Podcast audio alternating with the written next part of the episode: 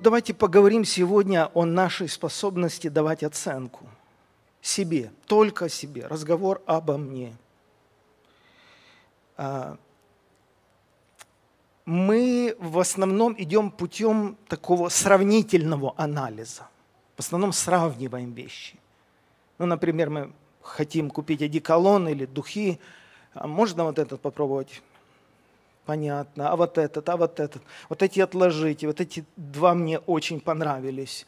То есть что мы делаем? А, ну, сравниваем. И выбираем то, что нам нравится больше. Опять же, сравниваем с собой.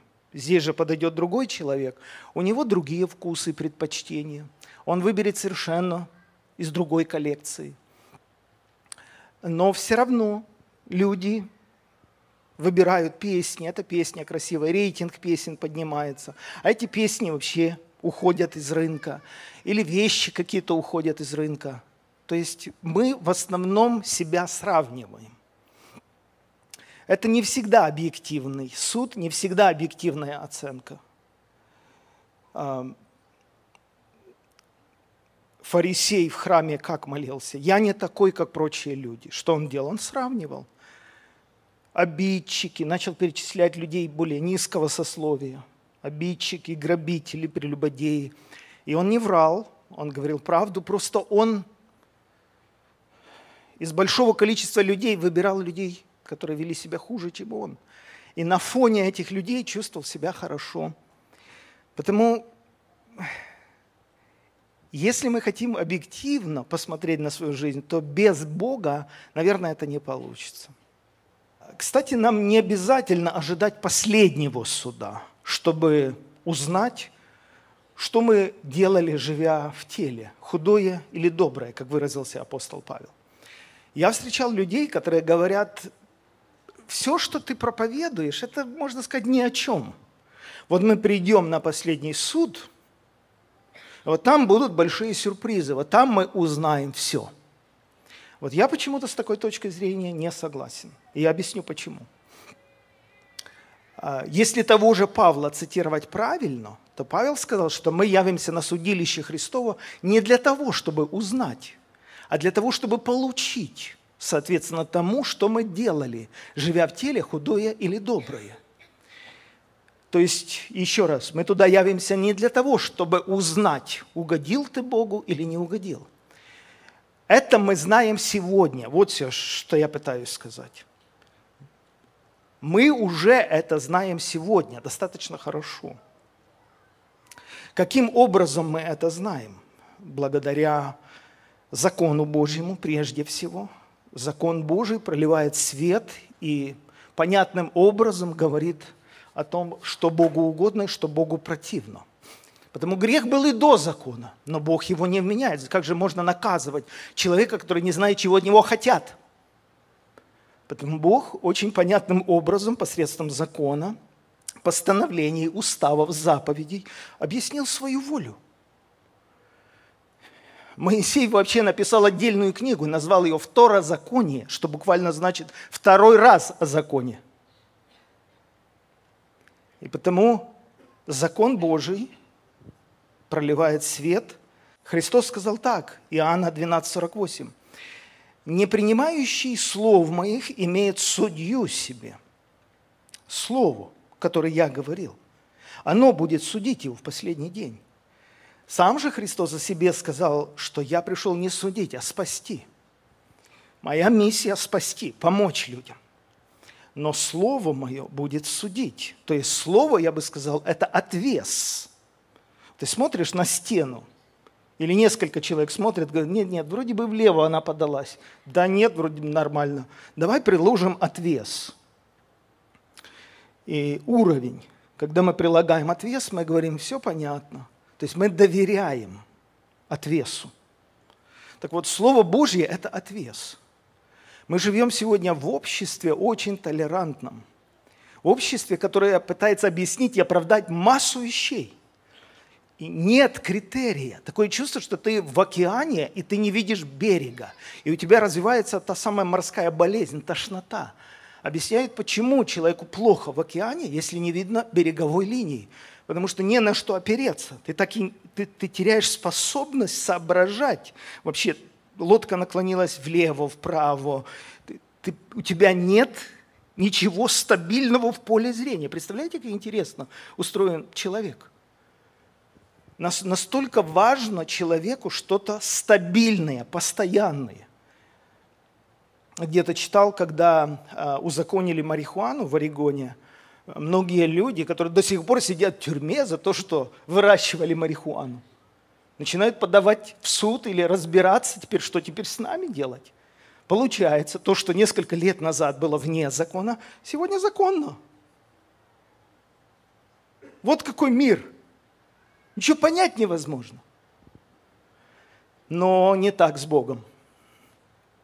Не так с Богом. Слово Его на все времена и для всех людей остается неизменным, поэтому Слово Божие и есть та самая оценочная шкала, которой можно доверять и по которой стоит равнять свою жизнь и каждый отдельный поступок.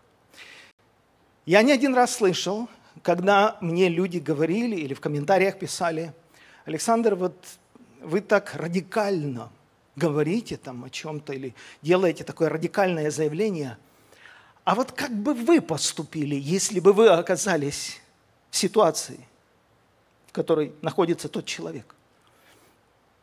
А я отвечаю таким людям, я не знаю. Я не знаю, как бы я поступил. Но что это меняет в отношении истины? Это ничего не меняет в плане самой истины.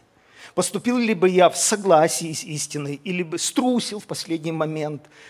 Как это может повлиять на саму истину, на определение истины? Никак, нисколько, ни в коей мере. Неужели вы думаете, что один поступок одного слабого человека может определять, что такое истина? Совершенно наоборот. Мой поступок определяет меня на фоне истины. И я, как и все мы без исключения, оказываемся на весах. И Слово Христово будет судить нас. Ты поступил в соответствии с этой истиной или вопреки. Я же не критерий истины. Я же не отвес. И мое поведение – это не стандарт. Одно дело то, что я провозглашаю определенные истины, другое дело, справлюсь ли я, если окажусь в такой ситуации. Я не знаю. Хотелось бы.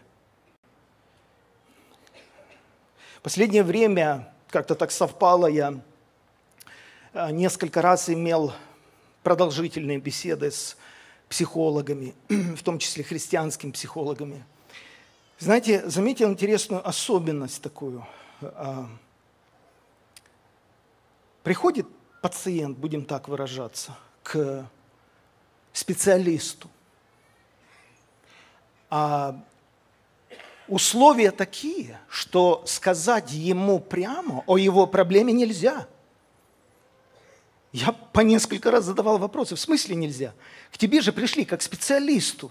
На то ты и специалист, на то ты и учился, что к тебе пришли за помощью, чтобы ты оценил ситуацию, дал какой-то дельный совет и помог выйти из ситуации. Но нельзя. Почему нельзя сказать прямо человеку, в чем заключается его проблема, и помочь ему? Ну, это все так неоднозначно.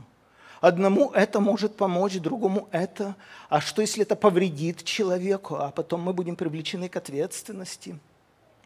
И получается, что современная психология, особенно в таких либеральных штатах, как Калифорния, она учит тому, что нет, нет, нет, никаких советов, никаких оценок давать нельзя. Во-первых, мир постоянно меняется. Во-вторых, ты не знаешь хорошо, воспримет ли человек твой совет адекватно, не воспримет.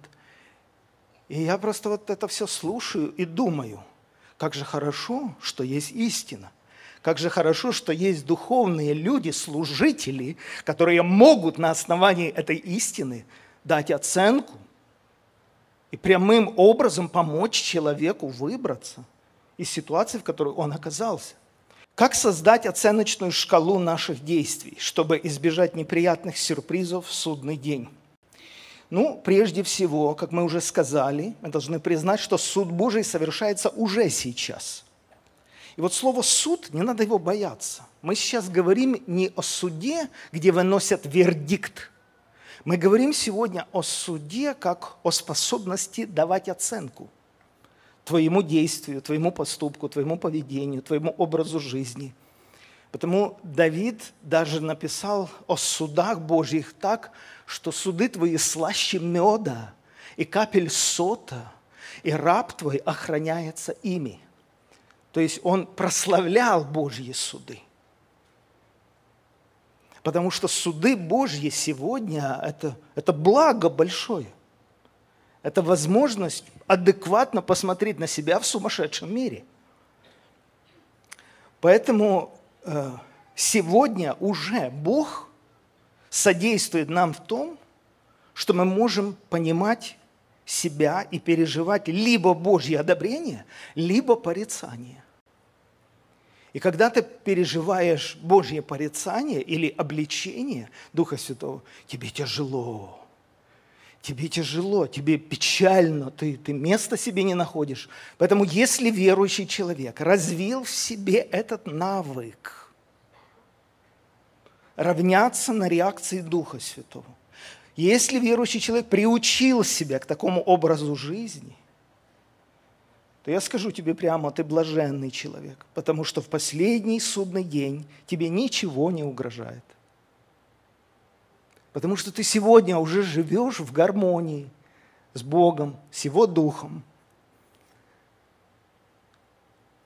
А если человек запустил – это дело.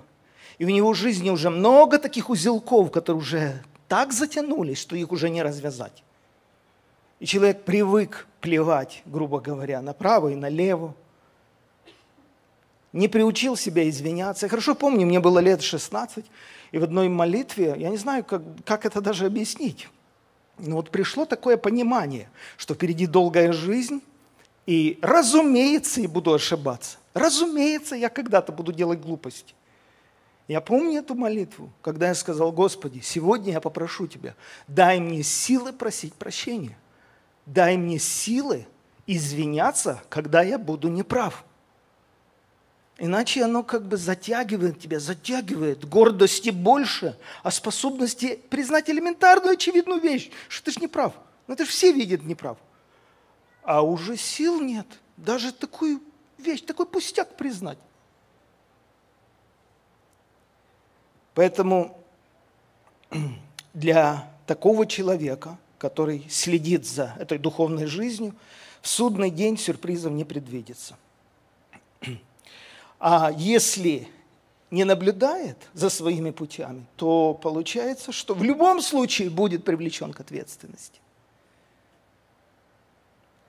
Только разница в том, что сегодня есть возможность что-то поправить, а в тот день уже такой возможности не будет. Смотрите, как Христос об этом сказал. Евангелие Луки 12:58. Когда ты идешь со своим обвинителем в суд, и не думайте сейчас об обвинителе в плохом свете. Это просто человек, который имеет против тебя тяжбу. Он считает, что ты не прав. И вы оба идете в суд, потому что у вас есть надежда, что там расставят точки над «и». Так вот, Христос учит, как говорится, без комментариев. Если ты идешь по жизни с человеком, который имеет на тебя тяжбу, то постарайся помириться с ним еще по пути. Иначе – он приведет тебя к судье, а судья отдаст тебя стражнику, и тот бросит тебя в темницу. Говорю тебе, что ты не выйдешь оттуда, пока не выплатишь все до последнего гроша. То есть развязывай ситуацию сейчас, потому что завтра с тобой будут говорить языком закона. Послание к евреям 4.12. Слово Божие живо и действенно, острее всякого меча обоюда острова оно проникает до разделения души и духа, составов и мозгов и что делает? Судит. Слово Божие судит. что судит? Дела? Да дела и мы можем судить. Соответственно, закону, конституции, соответственно, заповедям Господним. А Слово Божие судит помышления и намерения сердечные. И нет творения сокровенного от Него. Перед Ним все обнажено и открыто. Ему дадим отчет. То есть, что Слово судит? Оно судит о причинах моего поступка. Христос сел напротив сокровищницы и смотрел, сколько люди туда опускают. Я же говорю, все относительно. Богатые клали много, а много это сколько? Много относительно чего? Ну, наверное, относительно общего процента населения, общего достатка людей, наверное, много. Да, но этот человек богатый.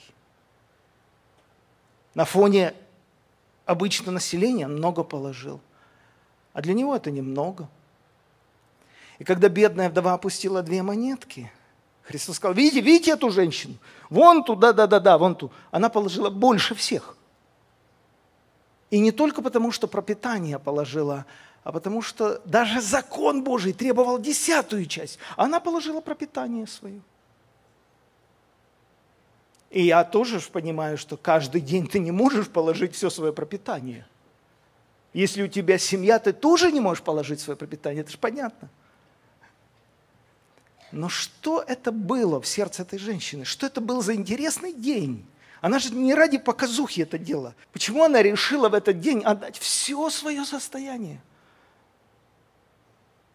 И как же это замечено? Какие проникновенные глаза – который видит то, чего больше никто не видит. Поэтому все относительно, но Слово Божье судит намерение. В другом месте апостол Павел пишет, не судите ни о ком никак, пока не придет Господь, не осветит скрытое во мраке и обнаружит сердечные намерения не судите никак, ни о ком, пока не придет Господь, не осветит скрытое во мраке, то, чего мы никогда не увидим, и не обнаружит сердечные намерения. Вот проповедовать это хорошо или плохо? Ну, конечно, хорошо. А кто знает намерения, почему я поднялся за эту кафедру? Никто, кроме Бога. Есть масса причин, почему люди пасторами становятся, Почему служение открывают? Деньги жертвуют. Поэтому Слово Божье судит намерения сердечные. Нет творения сокрытого от Него. Второе мерило или условие, соответственно, которым будет измеряться моя жизнь, это миссия, которая закрепляется за отдельным человеком. Моя миссия и твоя миссия не похожи. Я понимаю, что есть общие вещи, я понимаю, что есть общие ценности. Когда-то я говорил проповедь, которая называлась «Между срочным, важным и главным». И я там подчеркивал, что важные вещи в своем большинстве одинаковы. Важно хранить сердце чистым, важно уважительно относиться друг к другу, важно посещать церковь. Много-много, список большой важных вещей. Поэтому важные вещи в своем большинстве одинаковы а главное у каждого свое. Это вообще ошибочно сравнивать себя с другими людьми. Христос сказал, кому много дано, с того много и потребует. Когда ты смотришь на человека, и он много успел, и мы говорим, вот посмотри, такой же человек, как и ты, мы вместе приехали в эту страну, мы вместе сидели за одной партой, учили английский язык. Вот смотри, сколько он успел уже. И сколько ты успел. Но я всегда думаю, но ведь есть люди, которым больше дано. Это же не мной придумано.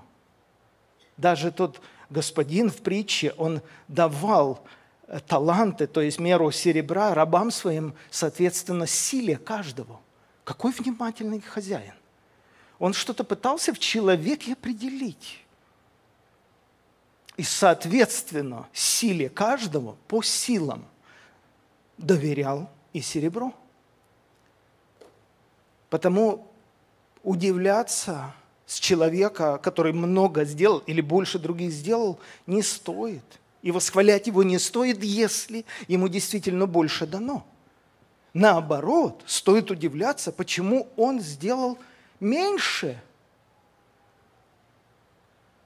если ему дано больше.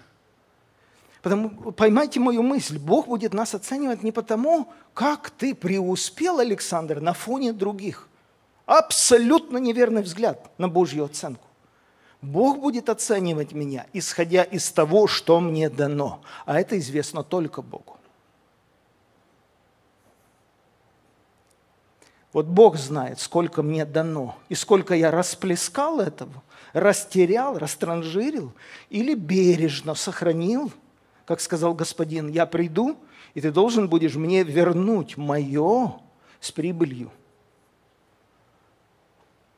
А мне же важно перед Богом предстать. Мне же важно вернуть его с прибылью. Поэтому задача очень просто, мне кажется, определена. А, умножай добро, умножай количество пользы – то, что тебе дано, через это радуй людей. Радуй Бога. Пусть будет больше добра, пусть будет больше пользы, пусть будет больше света, чтобы люди, видя твои добрые дела, прославляли Отца Твоего Небесного. Увеличивай это, умножай.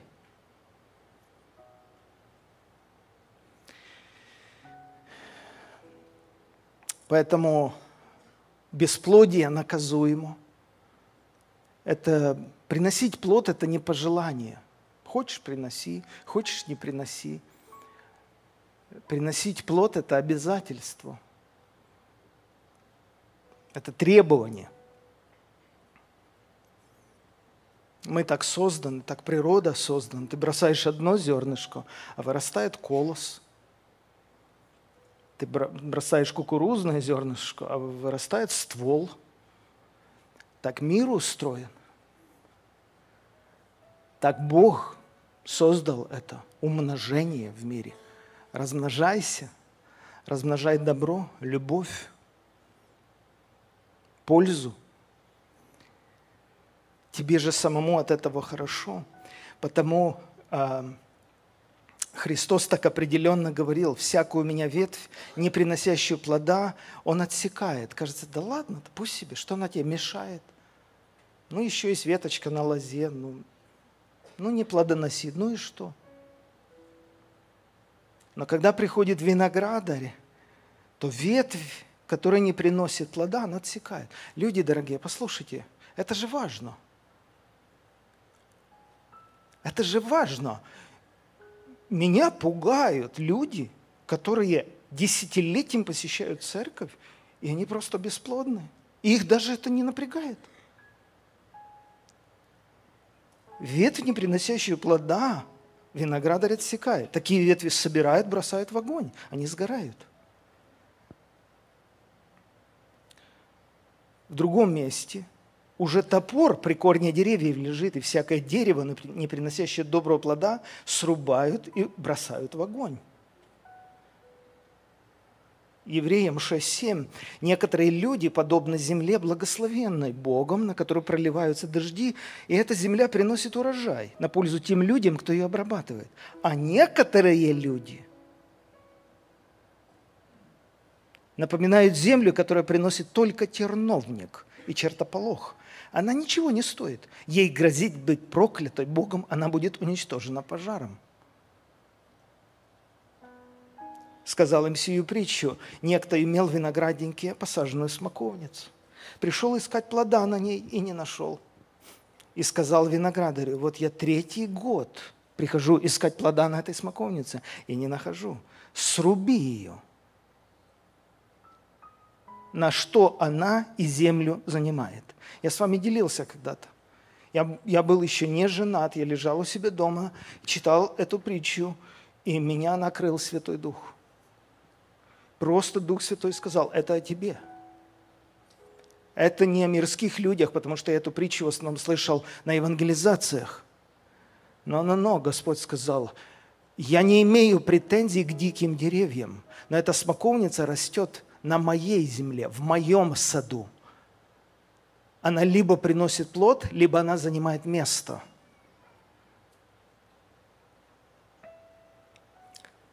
Но он сказал ему, господин, оставь ее на один год. Я окопаю ее, обложу навозом, не принесет ли плода. То есть так должно быть. Это не дикое дерево. Ты же не приходишь к елке и не ищешь там яблоки. Тебя нет претензий к дикому дереву. Это лес, это не сад. А здесь должен быть плод. Если же не так, то в следующий год срубишь ее. Поэтому, друзья, давайте сделаем такие общие два вывода или три. Первое – это год заканчивается. В любом случае он закончится. В любом случае в эту ночь, может, под утро мы уснем. Так хочется, честно, закрыть эту страницу с легкой душой. Поэтому если вдруг есть какие-то неразвязанные узлы, есть какой-то человек, он просто вот перед твоими глазами стоит, или ситуация какая-то. И как бы тебе не хотелось, но эта ситуация перед глазами. Не закрывай этот год, не закрывай, не развязав этот узелок. Расторгни всякое ярмо. 58 глава Исаии. Расторгни всякое ярмо. Расторгни всякое ярмо. Не надо копаться. Если этого нет, не надо его искать. Потому что есть люди, которые слишком критичны. И уже дьявол, а не Бог, обвиняет их. Потому что обличение Духа Святого и обвинение дьявола – это разные даже по ощущениям переживания. Знаете, когда я первый раз прочитал э, Достоевского «Преступление и наказание», я понял, что этот Раскольников сразу оправдал свой поступок. Он видел эту ростовщицу, старуху, у которой было много денег, а бедные студенты не доедали, и он понимал, что надо эти деньги у нее забрать. Не для себя, для себя это порочно, для людей, у которых нужда. И потому он решается прямо на преступление, убить эту женщину, забрать ее сбережения, не для себя, он ими даже не воспользовался, он же совершил преступление, но к деньгам не притронулся. Потом в этом смысле он чистый человек. Но он пытался оправдать преступление. Убивая другого человека, он видел себя не преступником, а героем. И когда он себя убедил в этом, он совершил преступление. А потом не справился. Не справился с чувством вины, потому что это так или иначе преступление. И ты не можешь переиначить эти законы даже внутри себя. Ты не справишься, ты слабый. И он впадает в другую крайность. Сам хочет искупить свою вину. Он не идет к кресту, где можно обрести свободу и прощение. Он хочет сам выстрадать. Это такое исконно православное. Я сам, я заслужил этого, я буду этот крест нести. Мне очень жаль, что многие люди живут с такой идеологией тоже. Если действительно Бог во Христе Иисусе – искупил нас и тебя тоже, то ты не должен сам искупать. Ты скажешь, но и что это? Можно обрести прощение просто сейчас и быстро? А что, если я это много раз делаю? А что, если это мой скверный характер? Я пришел к заключению, что это все зависит от твоей веры. От твоей веры в Голговский крест и твои ощущения, самовосприятие изменятся. Если ты правда веришь, что Христос взял на себя твои немощи, твои проблемы, а тебе дал свою праведность. Если ты вот сейчас верой вот схватишься за вот это, за вот эту истину, это возможно. Суть не в том, что это долго обретается или изнурением каким-то обретается. Это обретается верою. Это славно. Я часто говорю, Господь, ты такой великий, ты больше меня, ты сильный, ты справишься, я слабый, а ты сильный, я тебе доверяю. Поэтому здесь, понимаете, две крайности. Оправдывать самому то, что Бог осуждает, ты не справишься с этим. Не справишься. Потому что Бог больше сердца нашего. Это все равно, что остановить поезд руками. Ты не остановишь его. Это духовные законы. Ты их не перепишешь. Они тебя раздавят. Ты не сможешь, какие бы ты аргументы ни нарыл, ты не сможешь оправдать то, что осуждает Бог. Но не надо жить и в осуждении. Если ты признаешь, что ты неправильно поступил, есть возможность выйти из этого и закончить этот год свободно. Я приглашаю вас подняться на ноги, пожалуйста. Я считаю, что мы очень-очень блаженные люди, потому что мы прикасаемся по-настоящему к истине, во-первых, к живому настоящему источнику – мы нашей верой можем высвобождать то, что Бог нам приготовил. Мы можем этим пользоваться в реальной настоящей жизни. Это не самовнушение, это не просто религия или форма, это действительно практика жизни. Ну, давайте посмотрим собственное сердце. И если действительно есть такая ситуация или есть такие люди, с которыми надо сегодня поговорить по телефону, перед которыми надо попросить прощения. Это стоит сделать, чтобы не было неприятных сюрпризов в будущем, чтобы ты со свободной душой жил и вступал в Новый год. Господь, мы благодарим Тебя. Все возвращается к Тебе, Господь. Как сегодня пастор Андрей говорил, Ты есть Альфа и Омега. Ты начало и конец – ты совершитель нашей веры. Господь, мы благодарим Тебя, что мы, несовершенные люди, можем приходить в Твое присутствие. Вау!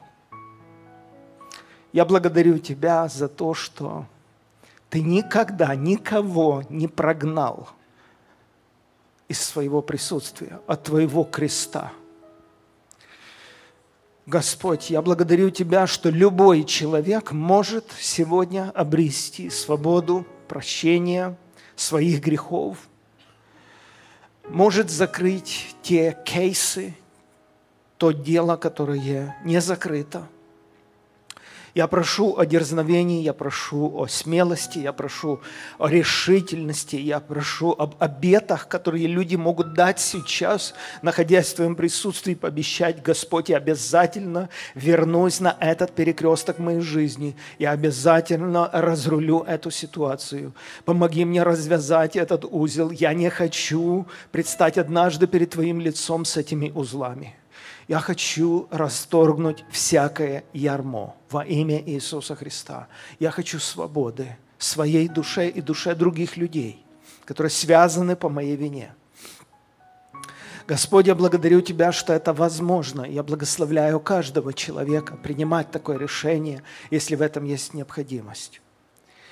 Я благодарю Тебя, Иисус, за то, что этот год был благословенным, что столько добра в нем было, столько света, столько хорошего, столько мы смогли помогать и служить другим людям через нашу церковь.